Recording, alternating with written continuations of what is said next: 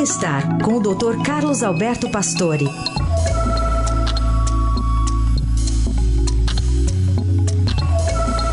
Doutor Pastore, como vai? Bom dia. Bom dia, Carol. Bom dia, Heisen. Bom dia. Bom dia, ouvintes. São muitos os casos de morte súbita cardíaca durante relações sexuais, doutor? Bom, a, a, princípio não, graças a Deus, isso é uma coisa que é rara, né? É um estudo publicado no JAMA Cardiology mostrando que isso é raro. É, pode afetar indivíduos jovens e até mulheres, é, e nesse trabalho mostrou um percentual maior que se esperava. Quer dizer, é, de início, nesse trabalho, é, a gente fala de, uma, de um evento raro. Foram estudados, eles estudaram quase 7 mil casos de morte súbita cardíaca e avaliaram muito bem por autópsia, por tiragem toxicológica e também por causas não cardíacas. Desse total desses 7 mil casos, foram praticamente 0,2% com óbito ocorrido durante ou uma hora depois da relação, que aí você pode relacionar com a, com a, com a morte súbita cardíaca durante a relação. E a idade média foi de 38 anos e 65% eram homens, quer dizer, o número de mulheres, embora menor, 35%, foi maior do que os encontrados em outros trabalhos, quer dizer, sempre foi mais do homem, agora já tem um percentual de mulheres importantes. E o que chamou muito a atenção é que os achados da autópsia mostraram corações estruturalmente normais. Eu já contei aqui, coração tem uma parte músculo, miocárdio, tem uma parte encanamento, coronárias, e tem eh, uma parte elétrica, então, essa, esse coração estruturalmente normal sugere realmente a síndrome da morte súbita arrítmica, por arritmia. Porque essa realmente não tem uma estrutura do coração afetada.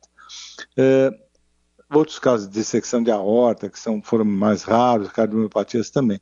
Agora, não há dúvida que os jovens né, não devem ficar tão preocupados com o risco de morte súbita na relação por causa do esforço porque a relação é relativamente segura abaixo dos 50 anos. Claro que os mais idosos têm que ter alguns outros cuidados.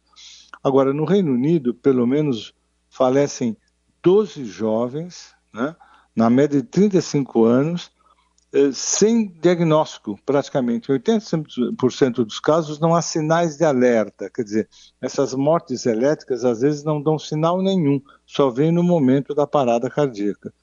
Então, tudo que a gente chama atenção é que as pessoas devem, quando tem genética de doença cardíaca, de morte súbita na família, é, quando vão fazer atividades, se façam avaliações, porque algumas coisas não são passíveis de você fazer o diagnóstico tão fácil. Você tem que investigar.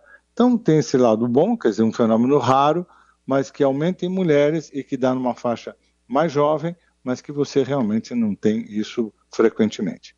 É, vai, tem algum tipo de exame preventivo que deva ser feito, Pastor, ou não é para todo mundo? Não, não, veja só, claro, o que você tem que ficar muito atento hoje, acho que a gente sempre insiste aqui, é a história familiar, é a genética familiar. Isso tem que ficar muito de olho, porque se a família tem história de infarto, você tem que ser muito mais cuidadoso. Isso é uma genética que você tem que correr atrás. Né? Se você tem morte súbita na família, é fundamental que você tenha que saber o que foi e como foi, porque essas coisas se repetem na linhagem das famílias. Então, eu acho que a preocupação maior é a avaliação, é a prevenção. É raro, mas acontece. E isso acontece às vezes sem ter qualquer sinal. Eu acho que esse é o grande alerta para a gente saber que realmente avaliações fazem muito bem, né?